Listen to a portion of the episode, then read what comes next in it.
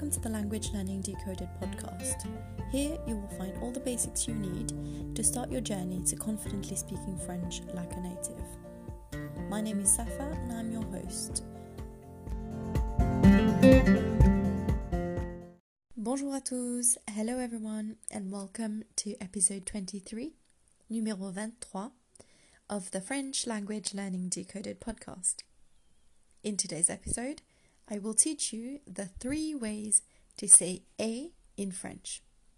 Yes, today's episode is going to be dedicated to French grammar, but stay with me, I know you can do this.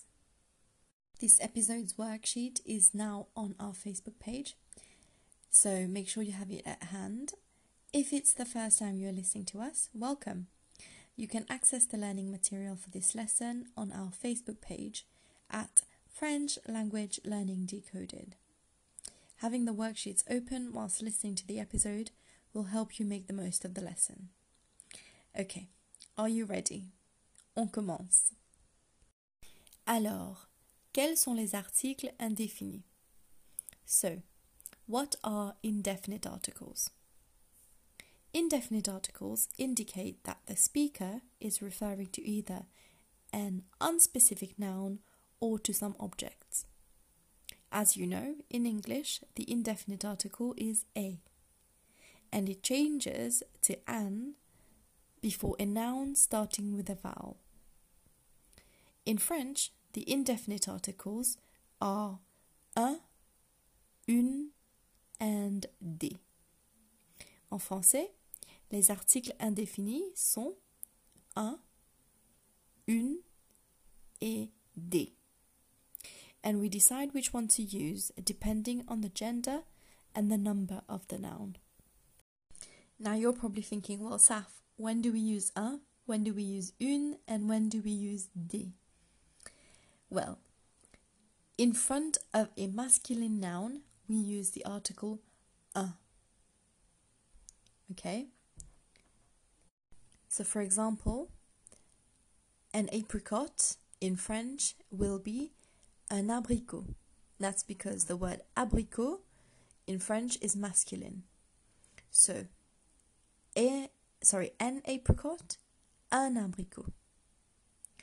Next example, a book. In French, the word book, livre, is masculine. So, the indefinite article that we will use in front of the word livre is un. So, a book, un livre. Un livre. Another example, a squirrel. The word squirrel in French is écureuil and it is a masculine noun. So to say a squirrel, we will say un écureuil. Un écureuil. Next, the indefinite article une is used before a feminine singular noun. Okay, so for example, a table. In French, the word table is a feminine noun. So, to say a table in French, we say une table.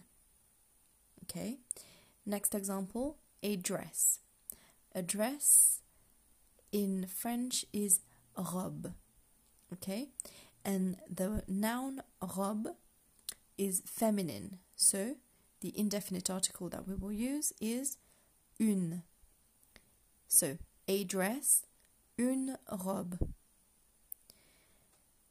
Um, a giraffe, for example, will also be une girafe. Une girafe. That's because the word giraffe in French, girafe, is a feminine noun. Lastly, we use des to mean some or any. Okay, so des means some or any. And we use this before either a masculine or feminine plural noun. So it doesn't matter what gender the words are, as long as they are plural, we use des. Okay, so for example, If you have more than one apricot, um, so some apricots would be des abricots. Um, say you had uh, some dolphins would be des dauphins. Some books would be des livres. Some squirrels would be des écureuils. Just note that in French, you need the indefinite articles when translating. For example, if you want to say, there are squirrels in the garden, in French, you would say, il y a des écureuils dans le jardin. Even though in English we don't say there are some squirrels in the garden, we just say there are squirrels in the garden. In French, you have to add the indefinite article. Okay, so if you were to say il y a écureuils dans le jardin, it would be incorrect. Okay, you need to say il y a des écureuils dans le jardin. Okay, this is a very common mistake that I've seen students make, so just bear that in mind. In French, the use of indefinite articles for plural nouns are usually compulsory. I say usually because there are some exceptions to this rule. But I don't want you to worry about this just yet, as it's something you will eventually pick up as you increase your exposure to the French language and build your fluency. Now let's have a quick recap. Un is used in front of masculine nouns, for example, un livre. Une is used in front of feminine nouns, for example, une robe. And des is used in front of both masculine and feminine plural nouns. Des robes or des livres, it doesn't matter. Bravo à tous, well done everyone. You now have yet another grammar lesson under your belt. Congrats! If I can just remind you to be patient with yourself, you are doing great. Just listen to the episodes a few times on different days, and you will notice that every time you do so, you will understand it a bit better than the last time. Don't forget, the more you practice, the clearer the lessons will be. There you have it. That's all for today. You now know the French indefinite articles and when to use them. I would like to thank you for tuning in. If you enjoyed this episode, share it with someone you know who would benefit from it. Don't forget to follow us on our Facebook page at French Language Learning Decoded, where you can find all the materials related to this podcast episode.